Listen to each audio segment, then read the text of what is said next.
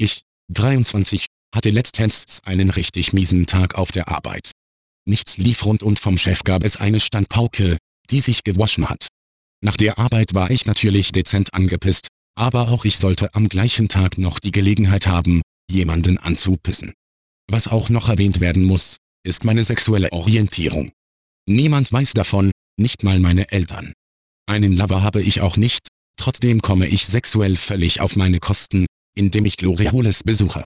Ob selbst lutschen oder einen gelutscht bekommen, zu beiden habe ich immer Lust. Nach dem suboptimalen Tag auf der Arbeit wollte ich mich also schön verwöhnen lassen.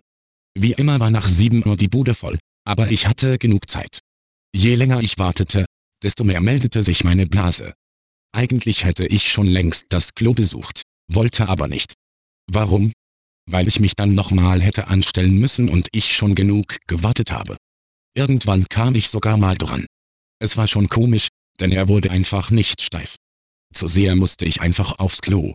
Meine Laune verschlechterte sich dann, als der Unbekannte von der anderen Seite meinte, ich müsse wegen meiner Erektionsprobleme zum Arzt. Eine Minute später machte er sogar noch Witze drüber. Mir reichte es dann komplett. Erst der Anschiss auf der Arbeit, dann die dummen Bemerkungen vom Lutscher gegenüber. Also pisste ich einfach in sein Maul, als wäre er eine Toilette. Ihr glaubt nicht, wie sauer der Typ war. Man hörte, wie er die Pisse ausspuckte und mich dann verbal zur Sau machte. Schnell war er dann auf der anderen Seite, um mich ausfindig zu machen.